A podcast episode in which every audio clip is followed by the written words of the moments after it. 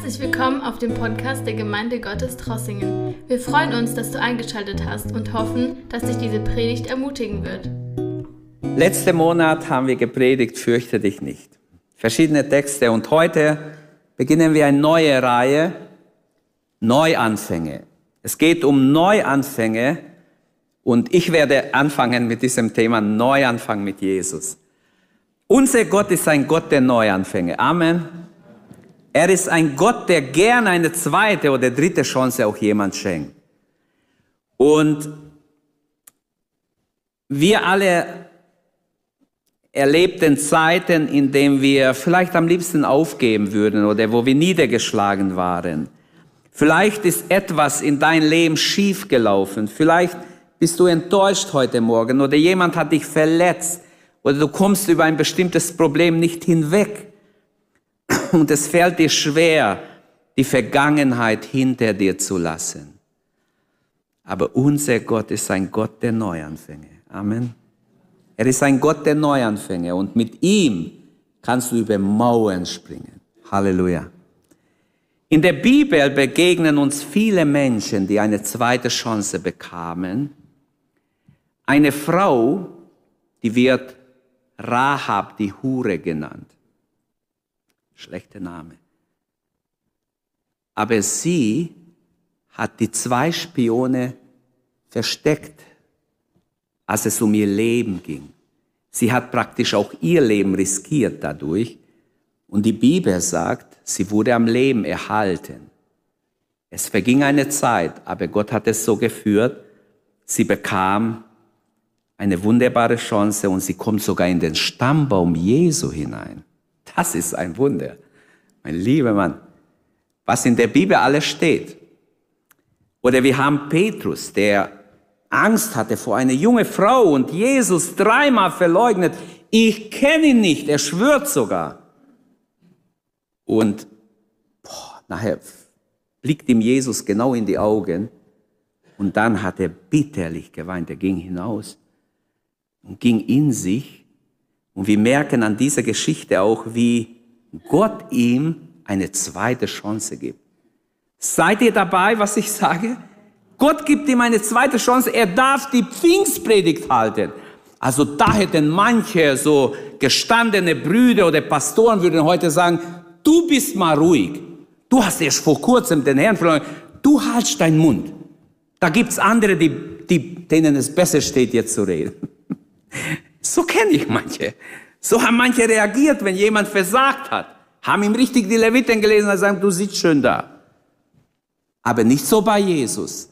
Petrus darf die Pfingstpredigt halten. Mein lieber Mann, das ist etwas. Oder Paulus, ein Verfolger der Gemeinde, er hasst die Christen. Er geht, um die Christen einzusammeln und sie ins Gefängnis zu stecken. Und der Herr begegnet ihm. Und er war so ein fanatischer Pharisäer, der bereit war, alles zu tun, aber unser Gott liebt Neuanfänge. Ähm,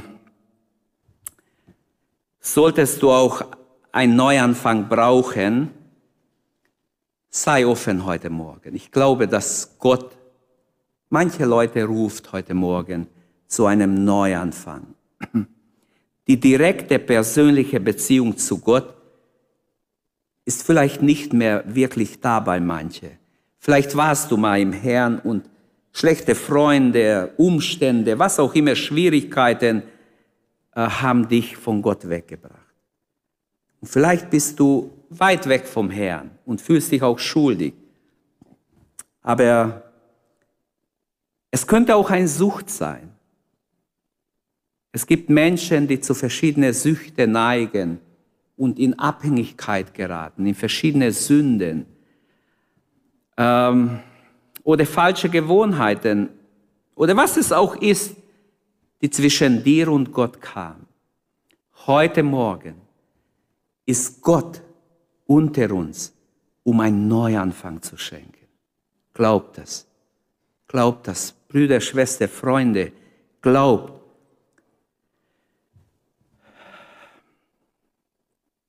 Es gibt Menschen, die sich entfernt haben vor Gott, die aber einen Wunsch haben, sie würden gerne zurückkommen zu Gott.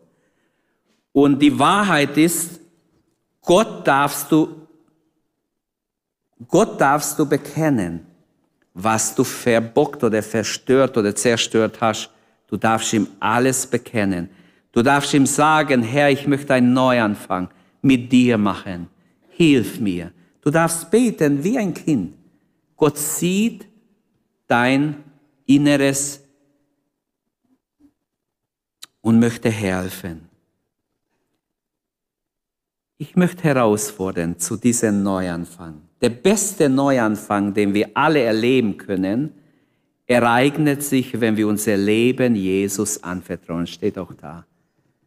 Und Jesaja hat geweissagt im Kapitel 43, heute Morgen habe ich es gelesen, Vers 18.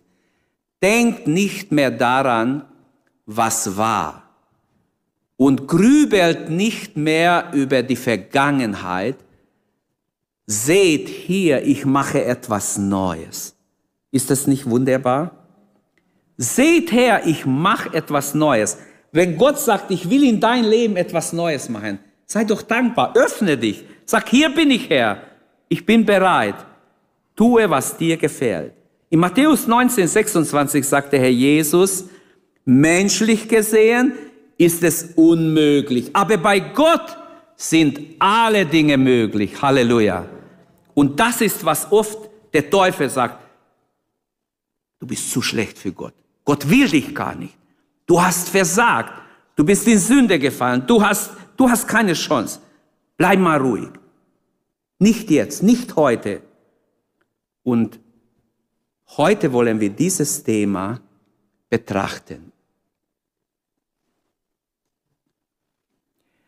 Ähm, Johannes 6, Vers 37 wurde als Jahreslosung für dieses Jahr ausgewählt.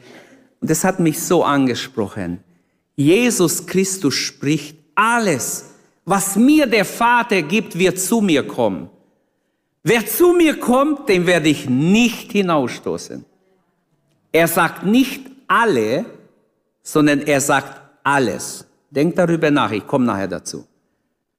Alles, was mir der Vater gibt, wird zu mir kommen. Wer zu mir kommt, den werde ich nicht abweisen. Neuanfang mit Jesus ist unser Thema. Und die Jahreslosungen werden immer drei Jahre vorher ausgewählt. Und ich möchte mich fast amüsieren darüber, wie, wie wunderbar diese Jahreslosung passt. Vor drei Jahren war noch kein Corona. Es wurde, wenn ich es richtig weiß, 2018 ausgewählt.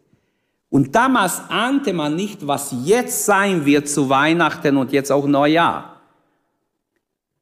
Ähm, denn viele ähm, wurden zu Weihnachten durch 2G sogar vom Gottesdienst ausgeschlossen. Viele durften ihre Eltern nicht besuchen. Ich habe Anrufe bekommen von Leuten, die geweint haben die nicht zu ihren Eltern durften wegen der ganzen Streiterei geimpft oder nicht geimpft. Weil die einen Kinder geimpft, die anderen nicht, dann durften sie nicht. Nicht so bei Jesus. Wer zu mir kommt, den werde ich nicht ausstoßen. Das gilt für alle. Für alle.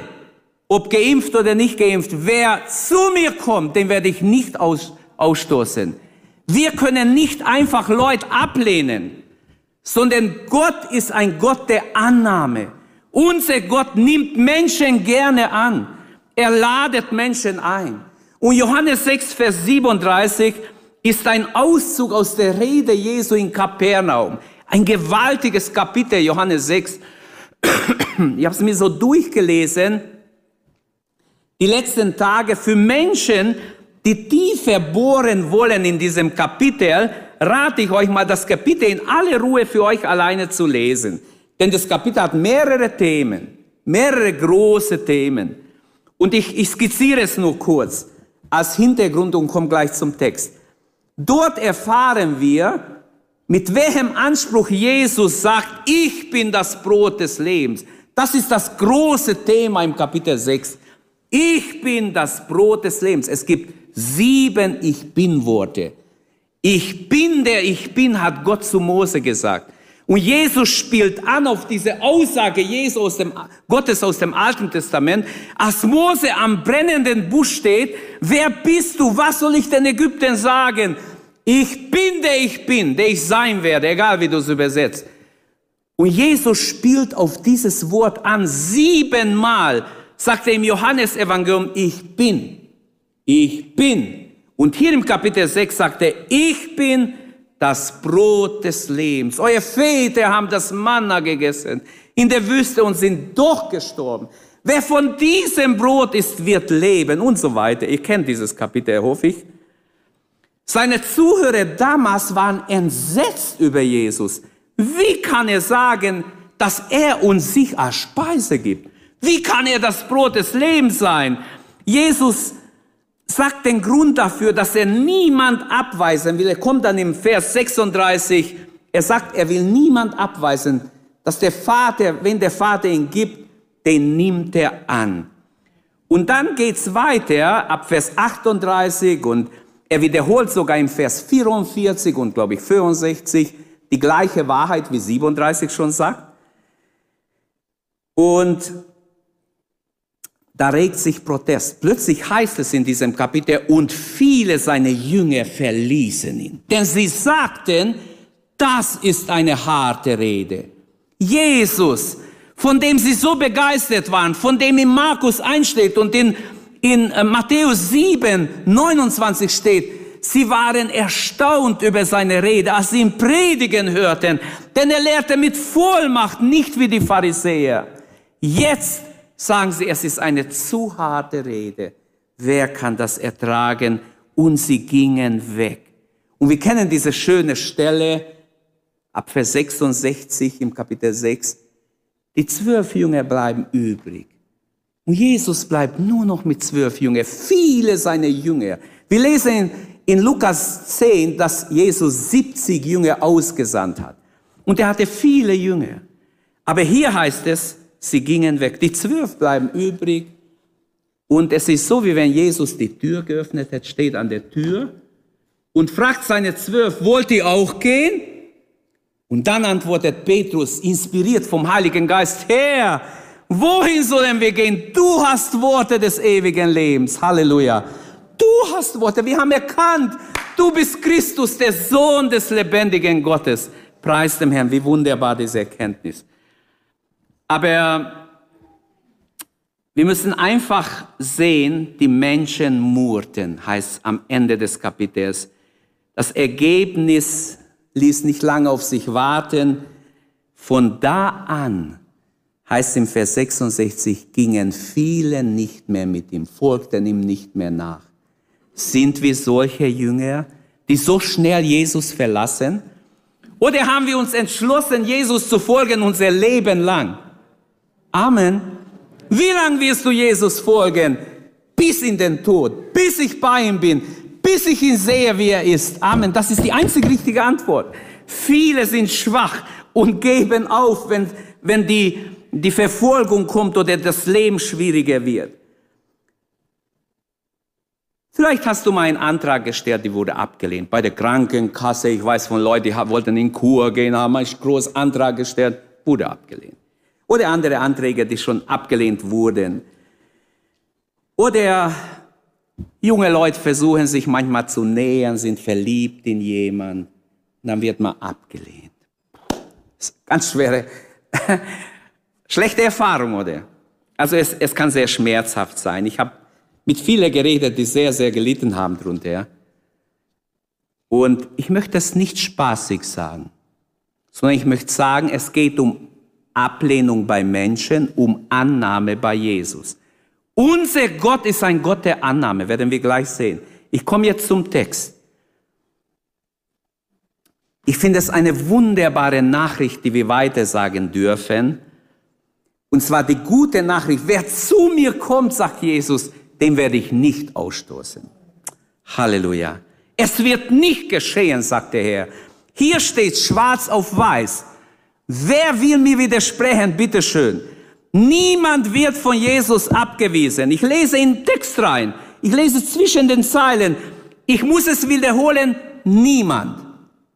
Kein einziger, niemand, ob Mann oder Frau, alt, jung oder egal in welchem Alter, egal welche Nation, niemand wird abgelehnt. Alle Menschen sagen wir oft, als Menschen sagen wir oft ja, aber. Ja, aber, äh, und da haben wir Hintergedanken. Nicht so bei Jesus. Wer zu mir kommt, den werde ich nicht ausstoßen. Wir sagen ja, aber oder äh, ja, wenn das nicht wäre oder wenn es nicht so oder so wäre, dann. Oder wir sagen über uns selbst, ja, aber vielleicht bin ich doch der einzige Mensch, den er doch ablehnen will. Mensch, wie, wie verirrt wir manchmal sind. Wie Schafe ohne Hirten, die total in die Irre gehen. Depressive Menschen neigen dazu, zu dieser Sicht, ähm, wenn sie ganz am Boden sind, dass sie sich selbst oder nicht glauben, dass sie irgendwie rauskommen können. Manchmal fühlt man sich auch schuldig. Manchmal nimmt man Schuld auf sich. Ich weiß von jungen Leuten, wo die Eltern sich scheiden ließen, haben sich die Teenager total angeklagt und wollten sie umbringen, weil sie haben gedacht, wir sind schuld, dass Papa und Mama immer nur streiten und jetzt noch auseinandergehen. Wie schade, wenn diese ganze Sünde auf die Kinder projiziert wird oder die Kinder unrechtmäßig trifft. Wie schön, wenn Papa und Mama nicht streiten vor den Kindern, sondern sich segnen, miteinander beten. Wenn die Kinder das sehen und eine gesunde Persönlichkeit sich entwickeln kann bei ihnen. Wer zu mir kommt, dem werde ich nicht abweisen, sagt Jesus. Dieser Satz strahlt als befreiende Botschaft ins Gefängnis der Schuld hinein, der Ablehnung, der Selbstanklage. Egal, wie schlimm du dich anklagst, es sind göttliche Strahlen, die in dein Gefängnis hineinstrahlen. Es ist eine gute Nachricht, die man bezeugen muss. Jesus nimmt die Sünde an. Er nimmt jeden gebrochenen Menschen, jeden Ehrlichen an. Das Evangelium sollten wir inspirierend weitersagen. Es ist gute Nachricht. Und jetzt zu unser Text. Dieser Vers gehört zu den großen Einladungen der Bibel. Es gibt viele große Einladungen in der Bibel. Mein Thema ist Neuanfang mit Jesus. Zwei Gedanken, weil wir auch noch Abendmahl haben. Lange Zeit habe ich ja nicht mehr. Wie kann man zu Jesus kommen? Wie empfängt uns Jesus, wenn wir kommen? Jetzt bitte ich alle, die gerettet sind, betet. Betet, dass, dass dass der Heilige Geist und dass der Vater Menschen zieht zu Jesus. Jetzt, während ich predige, dürft ihr beten innerlich, flehen, dass Gott es tut. Amen. Dass Gott Menschen anzieht, ob sie im Live sind oder hier in der Gemeinde. Jesu Kraft ist wie ein Magnet. Er hat gesagt, wenn ich erhöht werde, werde ich alle zu mir ziehen. Von Jesus geht immer noch Kraft aus. Heute Morgen, du darfst es erleben. Wir dürfen es alle erleben. Und jetzt erste Frage. Zwei Fragen beantwortet unser Text. Wie kann man zu Jesus kommen, ist die erste Frage. Wir können allein durch Jesus gerettet werden. Das wird uns klar in diesem Vers. In Christus ist uns die Erlösung geschenkt. Um Anteil an ihm zu haben, müssen wir zu Jesus kommen. Nur durch die Anziehungskraft des Vaters kann ich kommen. Ich kann gar nicht nur, wenn, wie ich will. Ich kann nur, wenn mich der Vater zieht. Also das sind, die zwei Seiten werden betont. Was heißt zu Jesus kommen? Zu Jesus kommen ist mehr als von Jesus zu wissen. Du kannst heute Morgen viel wissen über Gott. Vielleicht haben deine Eltern dir die ganze biblische Geschichte erzählt. Viel Wissen von Jesus kann man und doch verloren gehen. Doch ewig verloren sein. Um Anteil an Jesus zu haben, müssen wir Jesus persönlich kennenlernen. Nicht nur unser Herr, mein Herr und mein Gott.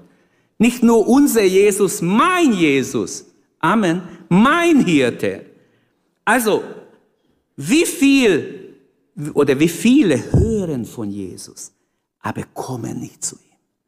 Zu Jesus kommen meint mehr als nur unter sein Wort zu sitzen Manche kommen in die Gemeinde, setzen sich hin, hören das Wort, gehen wieder.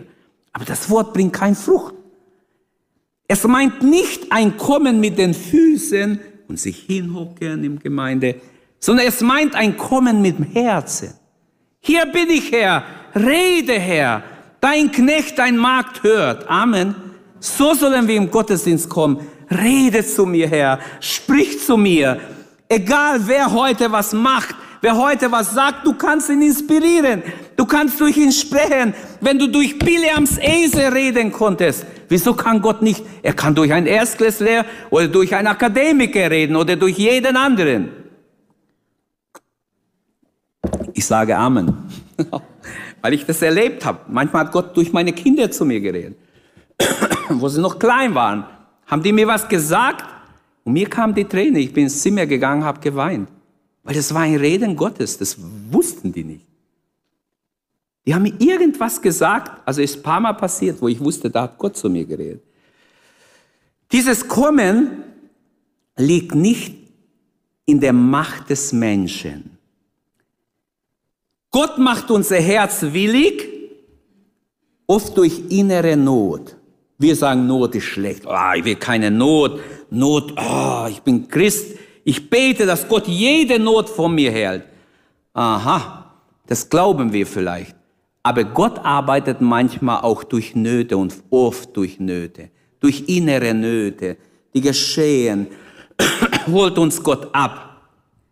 Lasst uns beten, während ich jetzt predige, dass Gott Menschen zieht. Es ist so wunderbar, wenn man sieht, der Herr zieht junge Leute, alte, egal, jeden, der nicht mit Gott in Ordnung ist. Gott wirkt, sagt Römerbrief, in unser Wollen und im Vollbringen. Er gibt beides. Aber denk nicht, du hast keine Verantwortung als Mensch. Ich komme gleich dazu. Gottes Gabe ist es, dass Menschen kommen. Jeder, der kommt, ist eine Gabe des Vaters an den Sohn.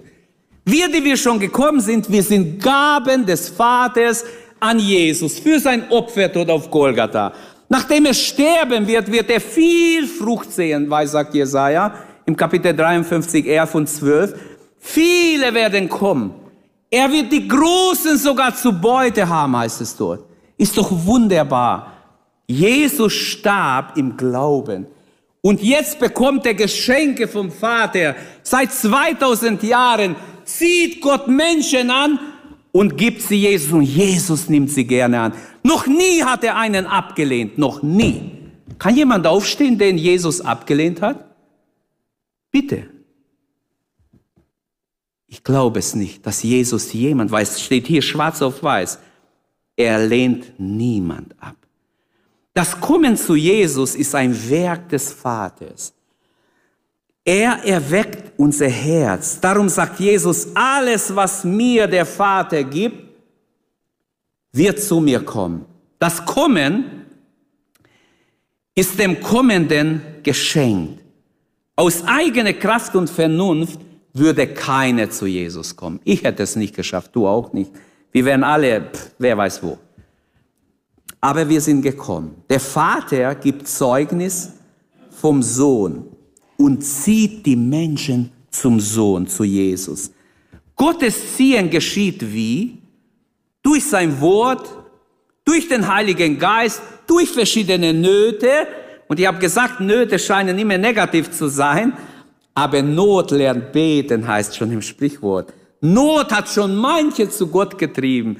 Not hat schon manche gedemütigt und man wurde offen für Gott und der Vater zog diese Menschen aus ihrer Not zu Jesus und sie haben Errettung gefunden. Halleluja. Vergebung gefunden, ewiges Leben, Heilsgewissheit gefunden. Das Ziehen des Vaters geschieht immer aus Gnaden, aus Liebe, nicht aus Verdienst. Immer aus Liebe. Wenn Gott sieht, versteht, äh, verstehe, äh, widerstehe ihm nicht, wollte ich sagen. Wenn Gott sieht, widerstehe nicht. Gott ist sowieso stärker. Die Allmacht Gottes ist so groß, dass er selbst Menschen, die nicht kommen wollen, ohne weiteres ziehen kann. Ich weiß mehrere Beispiele, wo Menschen sagen, ich bekehre mich nicht. Also das könnt ihr vergessen. Aber für diese Leute wurde gebetet. Und siehe da, Gott hat angefangen zu ziehen.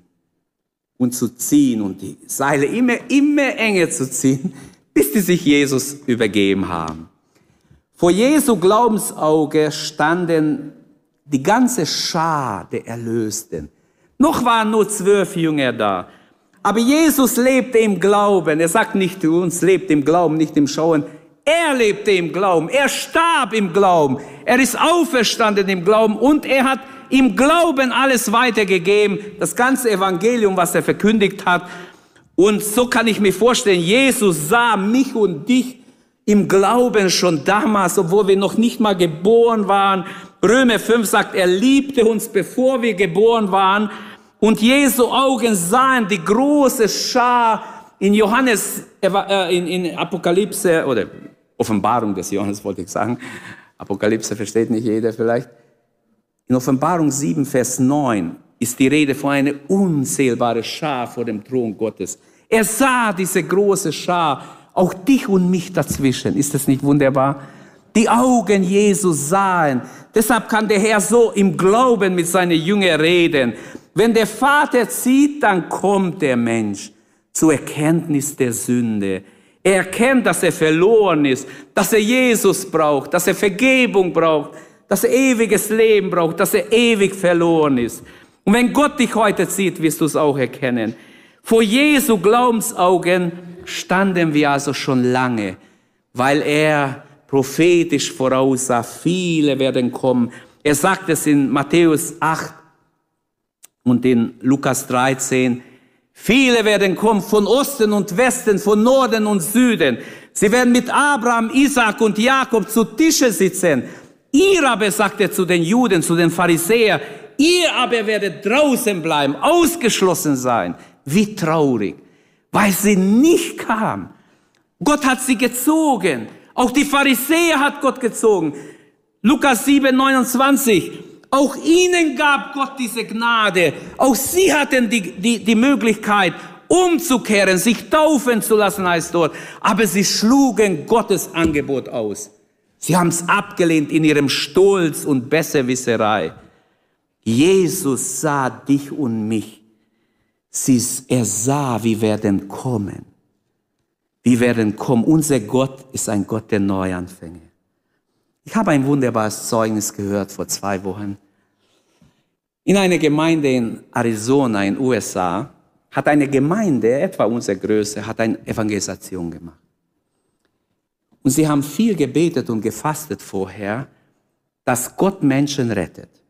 Und sie haben Leute eingeladen und ein Offizier wurde eingeladen, so ein Militärmann, irgendein, ich weiß nicht, was er alles war im Militär, aber er war, er war stolz und eingebildet. Aber sein Kollege hat ihn eingeladen. Er kam zum ersten Mal zu dieser Evangelisation und der Gottesdienst begann. Der Pastor sagt, ja, wir haben gebetet und wir glauben, dass heute Abend 20 Menschen zu Jesus finden. Und der Gottesdienst begann, die Sänger taten ihr Bestes, sangen von ganzem Herzen. Dann kam der Evangelist, predigte mit viel Leidenschaft und dann kam der Altarruf. Und dieser Fremde hat gesagt, jetzt bin ich gespannt, ob er gelogen hat. Also hier, wo ich sitze, ich wunderbar. Ich werde beobachten, ob 20 Leute vorgehen. Ich bin gespannt. Das Zeugnis hat mich dermaßen angesprochen, ich musste echt weinen. Und dann kam der Altarruf. Eins, zwei, drei, vier, fünf, sechs, neunzehn sind vorgegangen. Und dann, der zwanzigste kommt nicht. Und dann hat der Pastor gesagt, Geschwister, Lasst uns alle noch einmal beten. Dass Gott den Letzten auch noch holt, der ist sehr, sehr hartherzig. Dass Gott sein Herz jetzt bearbeitet. Die ganze Gemeinde fing an zu beten und dieser Mann sagt dann, ich saß in der Ecke und plötzlich kam wie ein Feuerwirbel um mich herum. Es drehte sich, ich sprang raus. es war heiß. Um mich herum, es war so heiß, ich habe es nicht ausgehalten. Ich rannte raus und sah mich vorne. Und der Evangelist, der für ihn betet, sagt, bist du ein harter Nuss oder irgend sowas hat er ihm gesagt.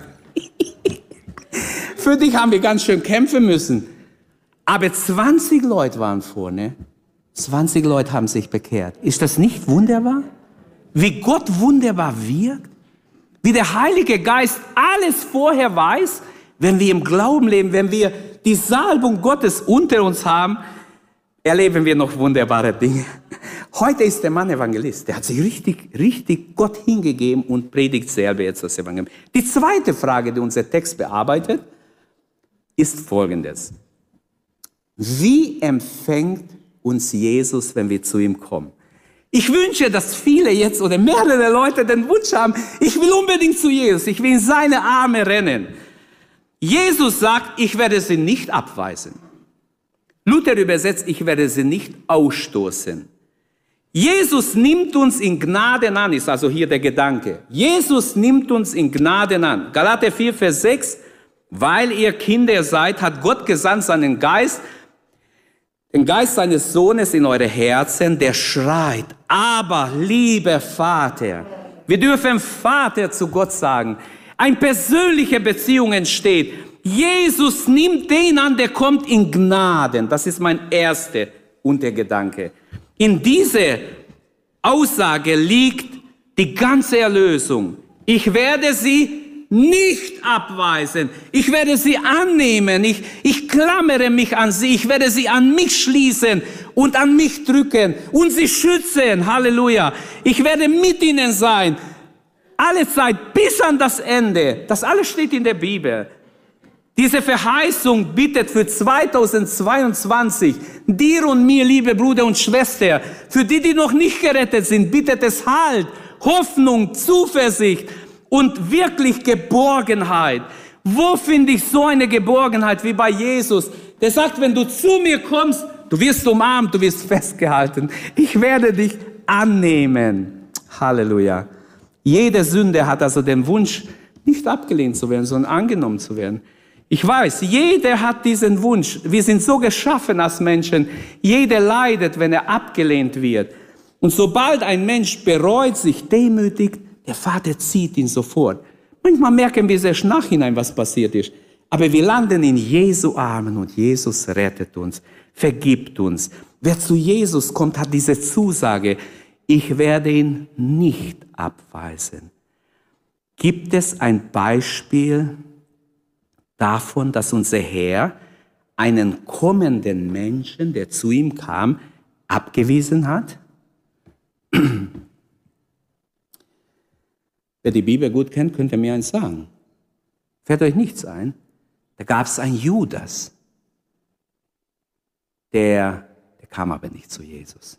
Manche sagen, ja, wieso gab es für Judas nicht Vergebung? Judas ging zu den Pharisäern. Die haben gesagt, äh, hier dein Geld, hau ab. Interessiert uns nicht. Deine Not interessiert uns nicht. Nachher hat er sich, armer Mann, erhängt. Selbstmord gemacht. Wie viele Menschen gingen nicht zu Jesus? Sie gingen zu falsche Führer und falsche Verführer und sie landeten in, in der ewige Abgrund. Unter allen verlorenen Seelen in der Hölle glaube ich, dass kein einziger aufstehen kann und sagen, ich wollte zu Jesus, ich bin zu ihm gekommen, er hat mich abgelehnt. Glaubt ihr das? Kein einziger in der Hölle kann das sagen. Kein einziger. Ich ging zu Jesus, er hat mich abgelehnt. Nein. Gib Satan keinen Raum heute Morgen. Die bösen Gedanken kommen von ihm. Er sagt aber du, du bist, du hast gesündigt, du bist so und so und du bist noch nicht bereit. Warte, du hast Zeit. Die lange Bank ist sein bestes Möbelstück. Damit alles aufgeschoben wird, geistliche Entscheidungen ausgeschoben werden, bis es zu spät ist. Nein, die Bibel sagt heute, so du seine Stimme hörst, verstocke dein Herz nicht. Amen. Verstocke du dein Herz nicht, sondern öffne dich, Jesus. Sag, hier bin ich Herr. Es ist nicht möglich, dass du oder ich der Erste sein kann, der zu Jesus kommt und Ablehnung erfährt. Das ist unmöglich. Deshalb sollen wir dem Satan keinen Raum geben. Das ist alles Lüge. Jesus nimmt die Sünde gerne an, er will sie retten. Nehmen wir an, jemand von euch entscheidet sich heute für Jesus, Jesus anzunehmen, was ich ja auch erwarte. Du kommst ehrlich zu Jesus, bekämpfst ihm deine Sünden und du darfst sicher sein, er nimmt dich an. so wie du bist. Er nimmt dich an und er verwandelt dich. Er fängt an, von innen nach außen dich zu verändern. Das ist die Wiedergeburt. Die fängt im Herzen an. Die fängt im Herzen. Ihr habt schlechte Freunde, wo ich mich bekehrt habe. Herr, wie komme ich von diesen schlechten Freunden? Der Bruder war so gesalbt. Der war vom Heiligen Geist wunderbar geleitet. Mehr wie ich. Als ich so gedacht habe, hat er sofort eine Antwort gegeben. Du sagst, du hast schlechte Freunde. Schlechte Freunde verderben gute Sitten. Du musst einfach wissen, von den schlechten Freunden muss man sich trennen. Und zwar ihnen gleich sagen, ich habe mich für Jesus entschieden, ab jetzt gehe ich andere Wege. Genau das habe ich nächsten Montag gemacht und frei war ich. Die haben gesagt, hör, hau ab. Und frei war ich von diesen schlechten Freunden, die ich hatte. Und ich habe mich gefreut. Ich habe innerlich richtig jubiliert, dass ich frei kam. Er verschließt die Tür seiner Gnade vor keinem von uns. Denn die Bibel sagt, Jesus nimmt gerne Sünde an. Dafür ist er gestorben. Jesus hat immer Lob im Himmel und er kriegt auch Lob auf der Erde, wenn er einen Menschen rettet.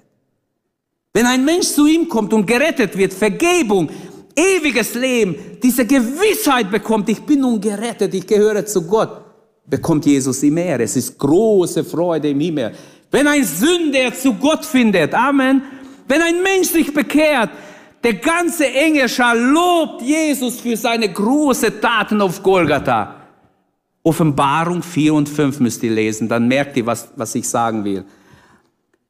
Deshalb komm im Gebet heute Morgen, komm so wie du bist, mach dir keine großen Sorgen, komm im Gebet. Jesus nimmt uns in Liebe an. Ich habe gesagt, er nimmt uns in Gnade an. Mein nächster Gedanke, er nimmt uns in Liebe an. Wer zu mir kommt, den werde ich nicht abweisen. Wie gut, dass wir es einfach weiter sagen können.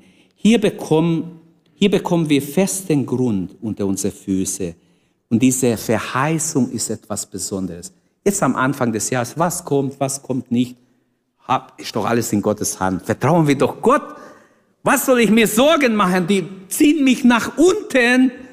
Ich soll Gott vertrauen. So sehr hat Gott die Welt geliebt, dass er seinen einzigen Sohn gab, damit jeder, der an ihn glaubt, nicht verloren geht. Kommt her zu mir, die ihr mühselig und beladen seid. Ich will euch erquicken. Matthäus 11, 28. Und so könnte ich weitermachen, ganze Liste von Einladungsverse zitieren. Hören wir, was Jesus uns heute sagt. Ich kann nur hören im Vertrauen, dass Gott gut ist. Ich erfahre aus diesem Vers, unser Gott ist unheimlich gut, wunderbar, gnadenvoll. Er ist souverän. In Jesus hat er alles getan, was nötig ist zu unserer Erlösung. Ich kann es nur hören, wenn ich vertrauen kann. Er zieht ständig. Der Vater zieht Menschen und gibt sie Jesus, damit sie gerettet werden. Er lockt, manchmal schiebt er von hinten, weil wir so dickköpfig sind, weil wir so sündig sind und so verloren sind und so gefangen sind. Aber immer ist es gut, wenn der Herr arbeitet, wenn der Herr uns in Bewegung bringt, uns erweckt geistlich. Und diese Botschaft gilt allen Menschen zu sagen, Gott lehnt dich nicht ab, komm zu ihm, er lehnt dich nicht ab. Dieser Abschnitt zeigt uns die Souveränität Gottes und der anderem auch.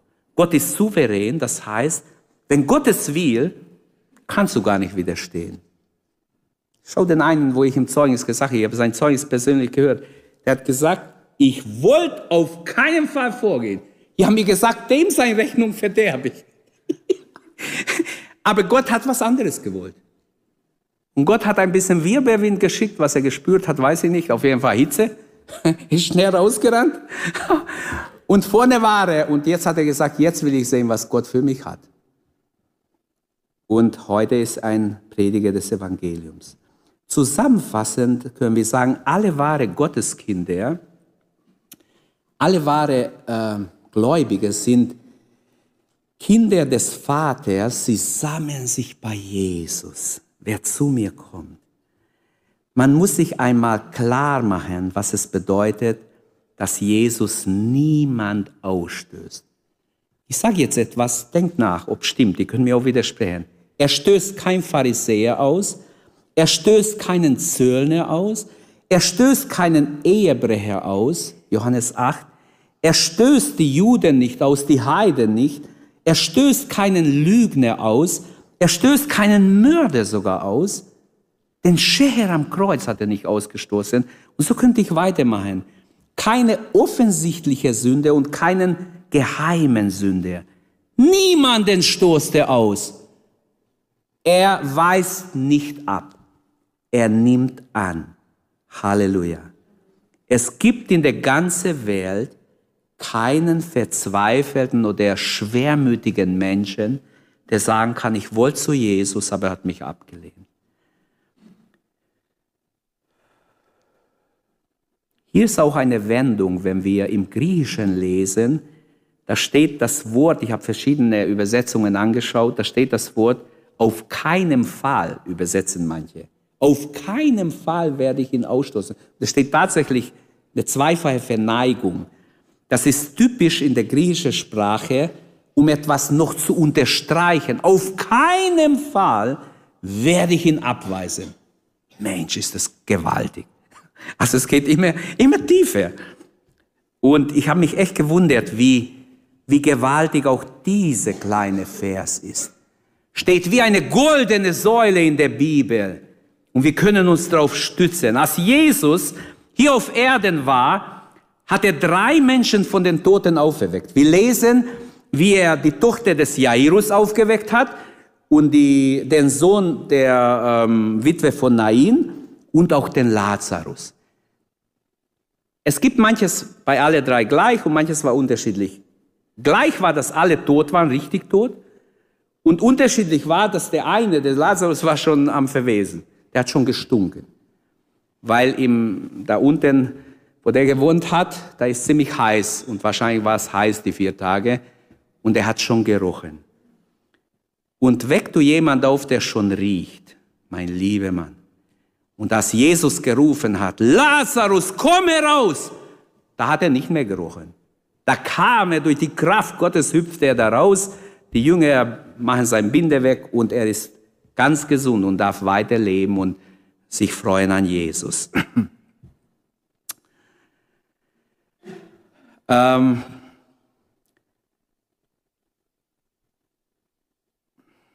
ich wollte noch vieles sagen, aber ich werde jetzt Schluss machen. Ich komme zur Anwendung. Unser Gott ist der Gott der Neuanfänge. Blicke mit neuer Klarheit in diese Kernaussage Jesu. Wer zu mir kommt, den werde ich nicht abweisen. Ich möchte es fröhlich weiter sagen. Es ist doch eine gute Nachricht. Ich bin so froh. Ich habe keine schlechte, sondern eine wunderbare Nachricht. Ist es nicht? Und ihr auch. Das ist unsere Nachricht, die Bibel. Wir haben eine positive, eine gute, eine göttliche Nachricht. Und ich sage es fröhlich, komm zu Jesus. Komm jetzt zu Jesus, öffne dein Herz, tu es, bet ihn an, gib ihm die Ehre, sag, hier bin ich Herr, nimm mich auch an, ich will zu dir. Er ist es wert und du bist es auch wert, denn jeder Mensch ist sehr wertvoll in Gottes Augen. Niemand wird abgestoßen. Unser Gott ist der Gott der Neuanfänge. Auch wenn vieles in unser Leben schief läuft. Ähm, wir haben dieses Kapitel in, in, versteht in Jeremia 18 der Töpfe auf der Scheibe, der macht sein, und plötzlich geht alles kaputt. Und er macht wieder einen Klumpen und tut es wieder auf die Scheibe, macht ein neues Gefäß. Und ein schönes Bild dafür, wie Gott auch bei uns wirken möchte. Unser Gott ist der Gott der Neuanfänge. Ähm,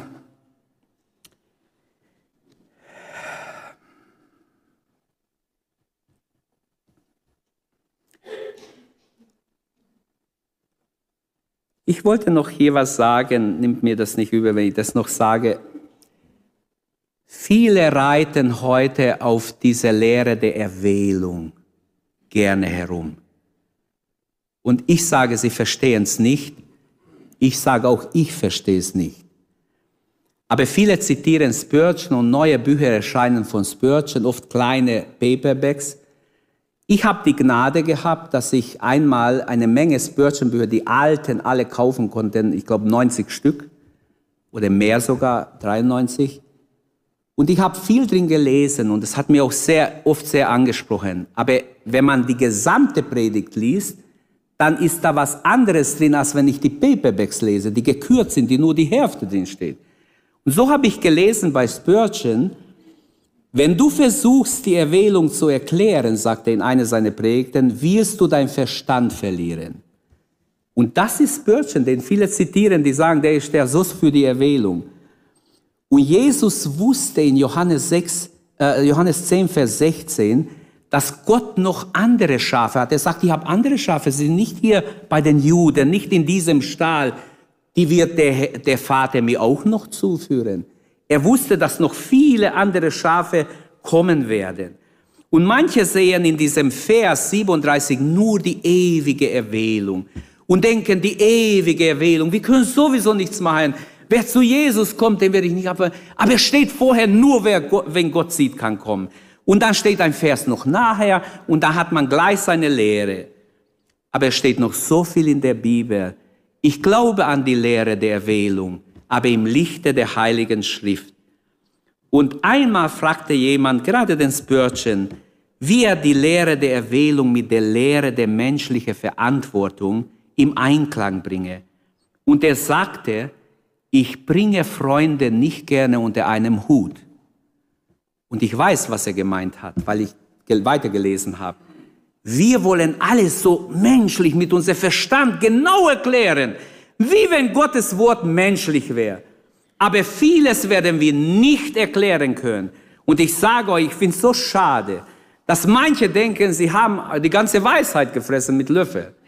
Es geht nicht. Die, ich sage, ich habe mich mit der Erwählung jahrelang, seit 40 Jahren damit beschäftigt.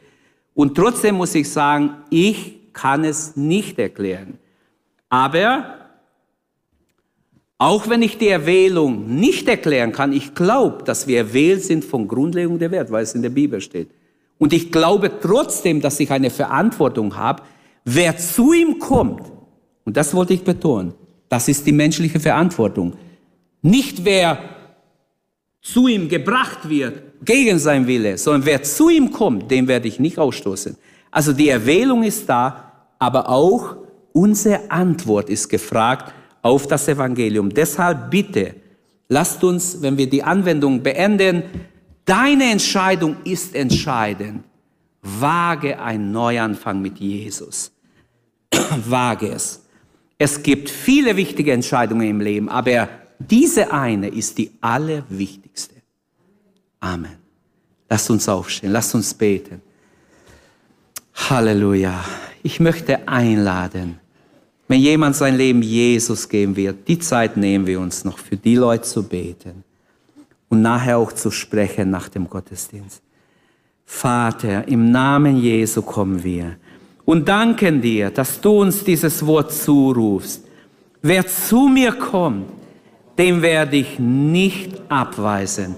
Danke, Herr, dass du ein Gott der Neuanfänge bist, dass du Menschen einen Neuanfang ermöglichst, gerade jetzt. Wir beten dich an und danken dir, dass wir am Anfang dieses Jahres voller Zuversicht dir vertrauen dürfen. Du hast gesagt, du wirst uns nicht verlassen noch versäumen. Du wirst mit uns sein. Danke, Herr.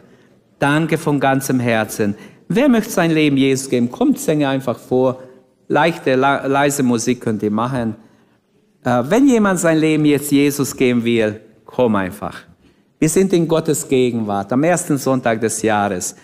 Eine liebliche, herzliche Einladung vom Herrn. Wer zu mir kommt, den nehme ich an. Ist jemand da? Während dieses Lied dürft ihr kommen. Halleluja.